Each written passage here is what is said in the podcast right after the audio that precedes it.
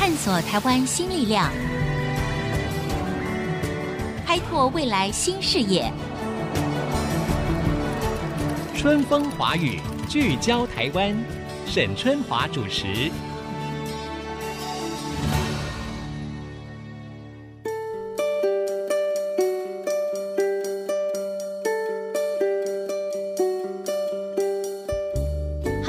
位听众朋友，大家好，我是沈春华，欢迎收听《春风华语》，聚焦台湾。没有错，这是一个科技的时代，科技的不断的研发呢，诶，好像让我们的生活在真实跟虚拟之间越来越难分了，或者说真实跟虚拟啊越来越交融了。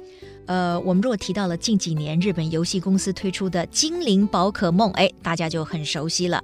然后呢，就可以利用虚拟跟真实之间呢，让玩家可以亲身的体验当这个训练师的一个乐趣。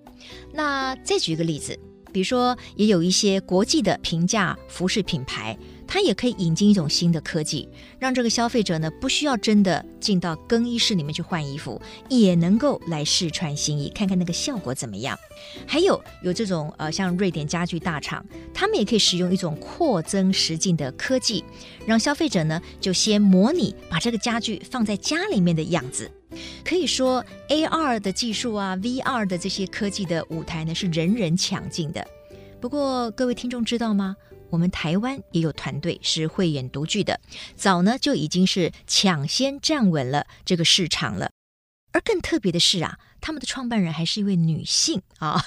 那到底女性从事这个科技的创业，她是拥有更多的优势呢，还是她会面临更多的挑战呢？今天我们就欢迎我们的这位来宾，雨萌数位科技的创办人白璧珍白执行长到我们的节目当中来。璧珍你好。大家好，哎呀，我今天第一眼看到这个璧珍啊，觉得就是一个美美的年轻的女性。可是她现在已经掌握了一个我们台湾拥有这个 AR 很高端科技的一个科技公司哈。那呃，你个人的背景为什么会转战到这个科技？我们等一下再来聊。可是我想，首先我们就给听众朋友完整的一个概念，就是说，我们都知道精灵宝可梦，因为很多人在玩嘛，哈，是呃，结合虚拟，结合真实。但是如果要问你说，到底什么是 AR，你要怎么样给我们一个清楚的概念？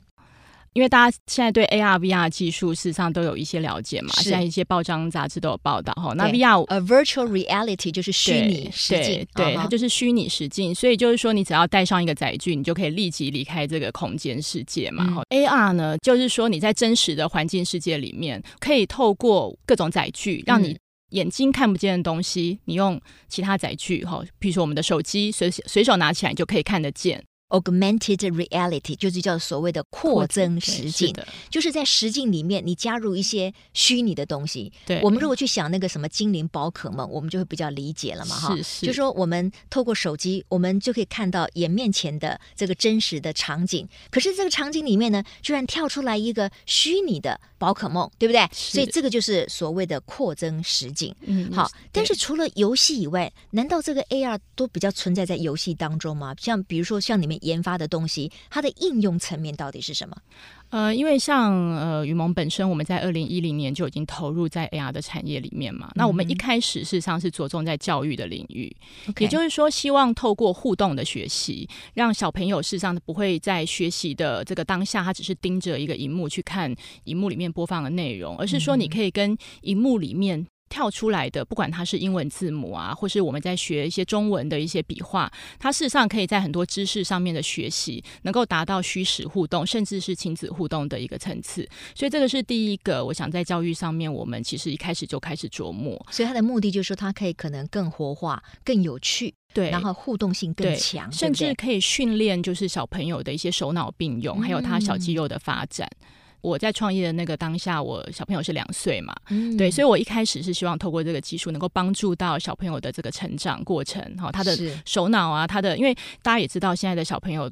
一出世就开始玩平板嘛，所以他们对这个领域已经是一个很直觉。但是我们希望透过技术科技，让他们其实更能够产生更多的创造力、想象力，训练他们的这个脑力啊、肌肉的发展。对，所以这是我一开始的理念。OK，那这个妈妈真的是非常科技的哈，就是我们一般妈妈可能不会想到说，哎，那我来呃发明一个东西，可能结合科技，让小朋友的学习可以更加的互动、更加的有趣哈。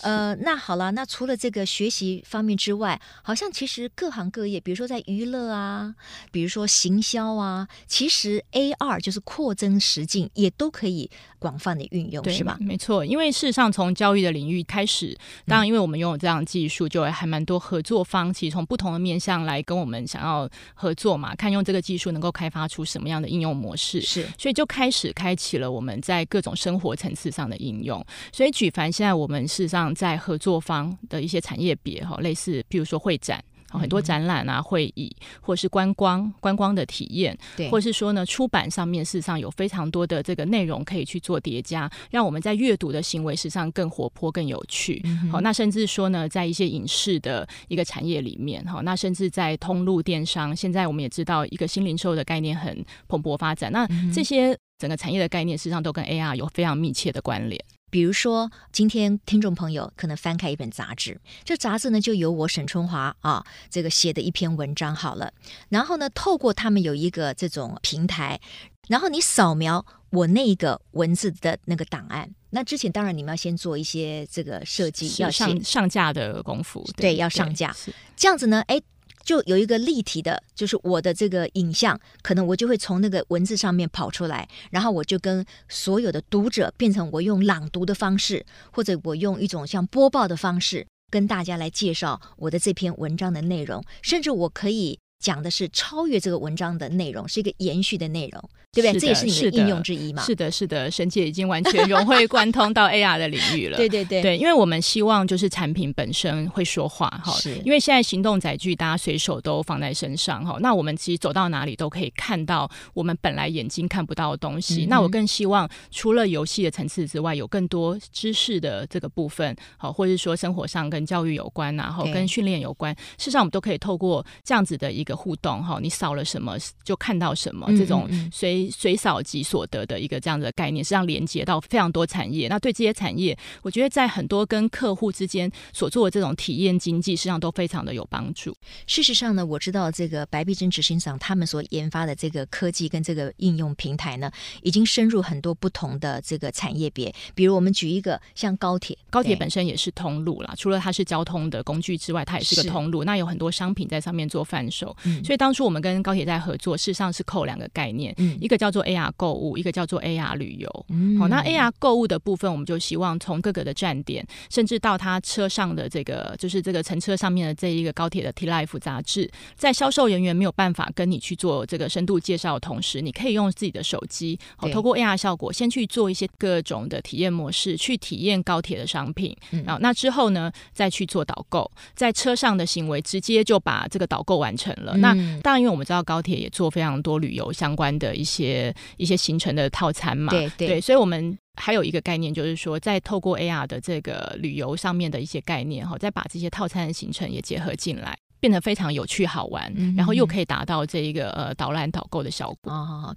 就说很多过去我们没有想象过的事情，它真的可以出现在真实的生活当中。嗯，是。但是好像我们做春风华语聚焦台湾，我们有一个很重要的一个想法，就是说，我们告诉台湾的民众，到底台湾在科技发展这一块，我们跟世界之间的一个接轨到底是如何？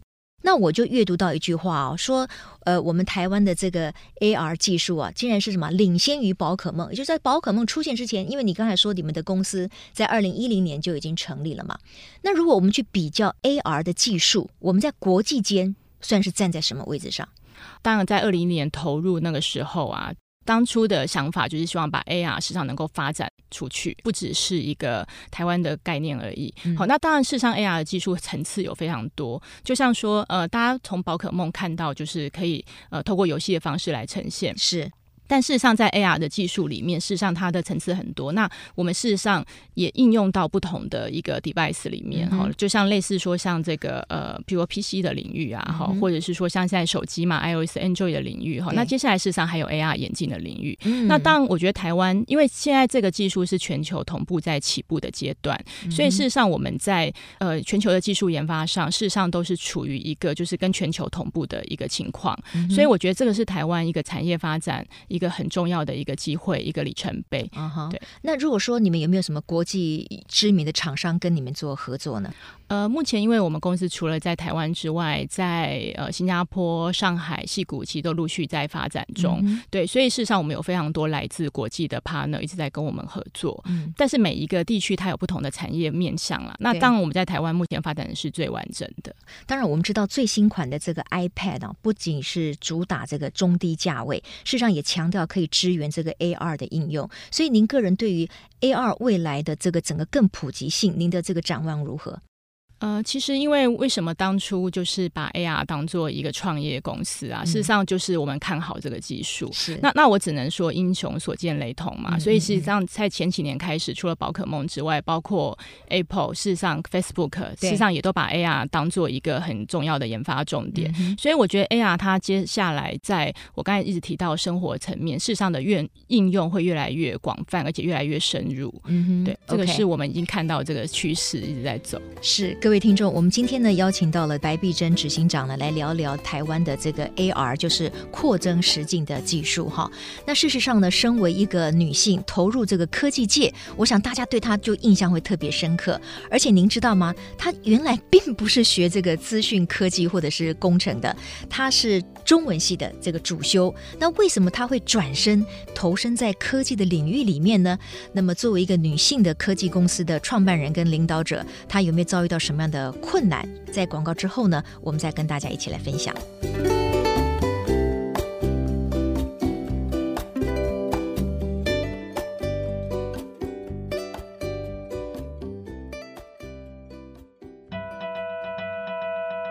欢迎回到春风华语聚焦台湾的现场。今天在节目当中呢，我觉得我们真的很开心的听到，就是说台湾呢不但有这个扩增实境的科技，而且事实上呢，我们已经站上了国际的舞台。而我们更惊喜的发现呢，就是说这个背后的一个推手呢，是一位女性，而她原来呢其实是一个中文系的一个主修。那我想要请教一下执行长哈，白璧珍女士的，就是说为什么你当时会创办这么一个公司？呃，其实说起来啊，就是因为我我一直是一个比较踏实一点的人啦，哈、嗯，所以事实上我刚才跟沈姐有分享，我其实，在工作领域事实上做过非常多跨域的事情，哈，对。但是投身到这个领域，其实我当初倒是在前一份工作其实非常顺利的时候投入的，嗯，呃，我在创业前的这个工作，我在金融业工作，是。那在金融业事实上那时候也打滚了五六年，嗯，那觉得说事实上。有点工作太轻松了，那时候我觉得太 太 easy 了，就是因为金融业它当然就是一个比较朝九晚五的生活嘛，太 easy，所以事实上我是一个觉得蛮喜欢挑战，因为我刚才讲我不喜欢跨域嘛，就是我就喜欢挑战，所以因为引我一个就是既是中文人，那我又是在行销 marketing 背背光的一个人，后来到美国去念书，可是是念的是 marketing，对，所以那时候就希望说，哎，就看到一个市场机会了，就看到说，哎，其实有一个新的科技，那这个科技。我已经看到他未来有一个很，就是说我很强的发展，对，它有未来性。对，那时候我脑中实际上就想到各种的情境，uh huh. 那我就很怕别人做出来，uh huh. 因为我觉得看到别人做做出来是很扼腕嘛，uh huh. 对，所以那时候我想说，哎，自己。反正这个工作稳定，但是我想要追求一个层次。那当那当然，因为当然家庭有 backup 啦，就是我我我我先生也鼓励我出来，就是能够创立这样的公司。嗯、对，所以我们就一鼓作气就开始成立。那，那，那先生是科技人吗？就是他的背景，他是个科技人。对哦，OK。所以那这样子的话，我们听起来就稍微合理一点。对，可是他从到也没有在我们公司啊。哦，这样子的 哦，好好，夫妻就是分开，就是分别努力爬山就对了哈。是是，兄弟登山各自努力。好，那我。我知道，就是说这个个创业的过程哦，当然也不是完全顺利的，跟很多的创业者是一样的。好像中间你有过一个很大的一个挫败，你愿不愿意谈一下这个故事？呃，其实我觉得我。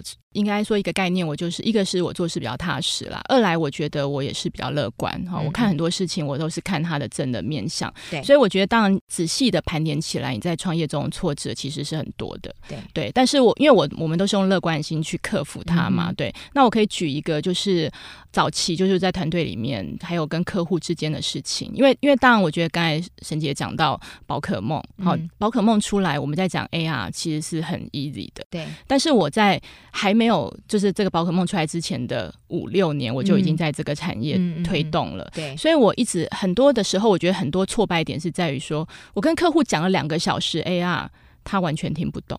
真的哈，你要想象，因为你过去从来没有那个概念嘛，对，你要把这个东西说给客户听，你说了两个小时，他可能还是他非常懵懂。对，因为我已经觉得我拿了各种的案例，甚至 demo 给他看，嗯、对我都觉得说，哎，其实我已经讲的很完整了。但是两个小时后，我发现他又打回原点，嗯、那我就清楚说，原来他没有。没有听进去，没有听到、欸、听懂那个概念，所以早期我们遇到这样的事情非常多。那这个当然会对业务拓展有很大的一个阻碍，对。所以我觉得这个是早期我们遇到非常多的这样的问题。嗯哼，对。中间好像还有一次有一个很重大的一个投资机会还是什么，结果后来是被你的一个合作厂商给拿走了。对，那那个状况是呃，那时候我们跟合作厂商实际上谈了一个很大规模合作，这个也是一个世界级还蛮知名的品牌，就是大家在、嗯、已经在谈合作，都谈到很深了。对，那对，那后来这个案子就是有点胎死腹中嘛，就有点这个状况。但是后来才发现说，原来是我们当初的一个合作方，他其实从中有阻挠了。嗯、对，那那当然，我觉得对我的启示就是说，当下非常难过，而且会一直想要挽回这个案子，嗯、因为还是会觉得很可惜，已经提到这么精彩了。对，对，但后来遇到那个最低谷的时候，身为女性嘛，我们当然也会觉得。就是回家偷偷哭嘛，当然不可能哭给员工看嘛，就回家偷偷哭哈。但是后来我就告诉自己说，其实没有这个案子，我们公司一样可以 run 得很好。所以我觉得这个也是给我一个很大的启示。一来就是说，在产品的发展上，我们怎么去发展出一个更具 powerful 的一个产品力？对，那再来的话，我觉得就是说，在团队的一个调整上，还有我们业务策。业务策略上，事实上也有因此而调整，才会发展出现在一个 Mark Plus，它是具备平台化，然后专利化哈。那我们事实上有很多的研发技术升值在里面，那也是做了一些保护。OK，不过当我在看这个白碧珍执行长的时候呢，我想到的就是说，你如何去去拉近那个所谓的科技上跟技术上的门槛？因为我们刚才知道，你其实是中文的背景哈，你在英国念的其实是 marketing，对不对？那你现在带领一个好像二十多个人的研发团队嘛，那那些人如何信服你呢？就是说，你如何去看到到底你的公司的方向应该怎么样走？你个人在科技这方面，你如何不断的给自己站在一个制高点？呃，其实我觉得团队啊，它最核心的部分，事实上是团队的成员，他都有类似的概念跟 know-how。所以，我们公司有一个很大的一个，我觉得文化特质，就是很多事情不是老板说了算。好，那虽然我们其实会有很清楚的研发方向，但是我觉得很多的研发的细节，还有它内部产出的一些。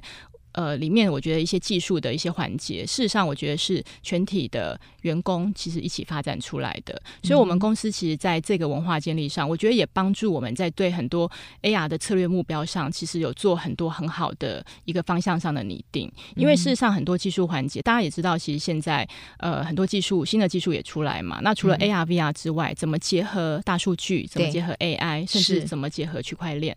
那这个部分其实我们设定了一些方向之后，我们的研发人员，还有我们里面的企划相关，或者是各个组织里面的人员，他们事实上就会去贡献他们的一些想法。那我们在商业模式上，在技术上的环节，事实上会一直去叠加。所以，我我想说，我能够做的事情，就是希望大家能够尽量在。角色上哈去做最好的发挥，那我 control 当然就是这个方向跟结果。嗯嗯嗯。呃，我们谈到了这个扩增实境哈，AR 或者是 VR，就是这个虚拟实境哈。其实对于很多年轻人来讲，他们也充满了各种的憧憬，对不对？我们说有梦最美嘛哈。但是呢，很多人他会觉得进入到一个呃科技的领域里面呢，它事实上还是门槛蛮高的。那你对于想要投入这一块的年轻人来讲，你有没有什么样的建议？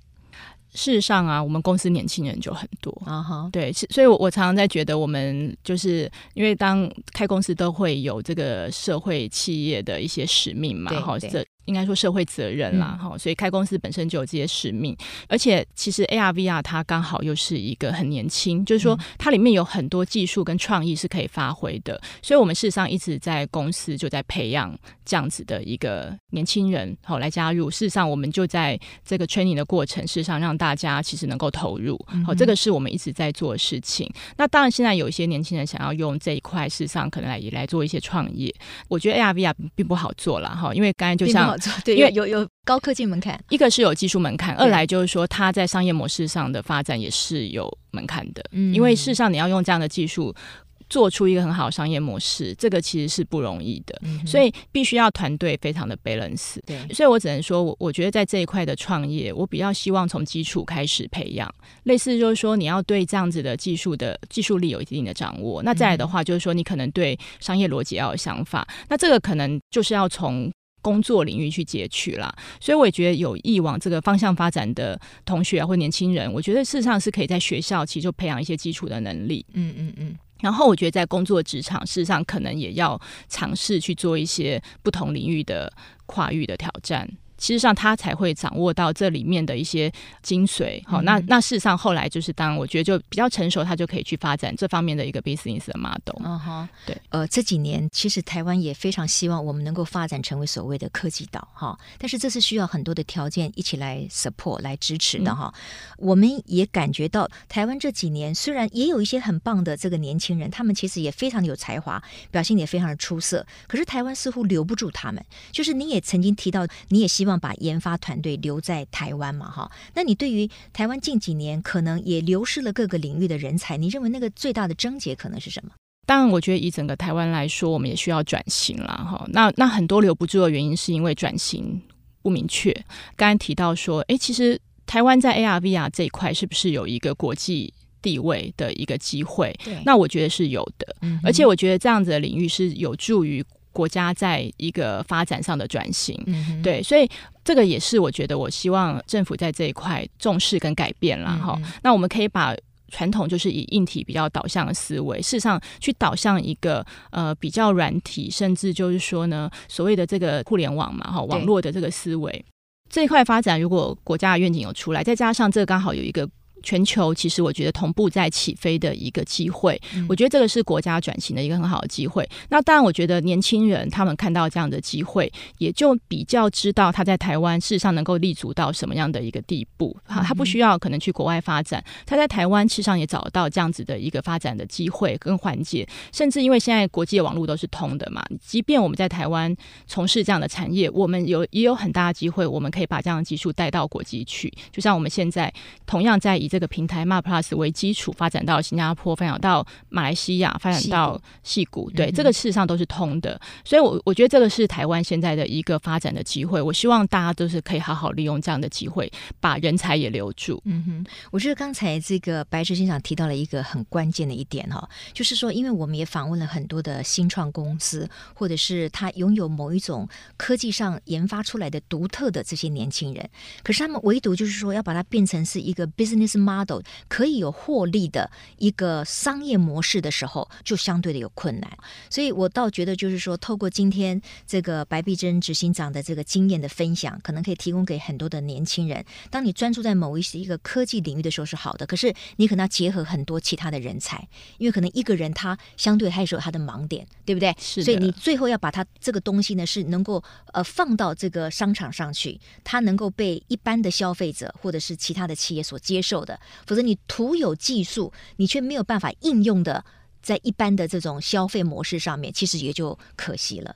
是的，没错。所以，一个这样子的新创公司其实是辛苦的啦，非常辛苦的。那我可以问一下，就是说，因为回到一个非常实际面哈，你刚才似乎对于呃，你们可以整合这些呃优势，然后呢，创造一个可以呃这个行诸四海皆准的一个平台。所以我可以说，你们的公司现在已经完全进入一个非常好的获利模式了吗？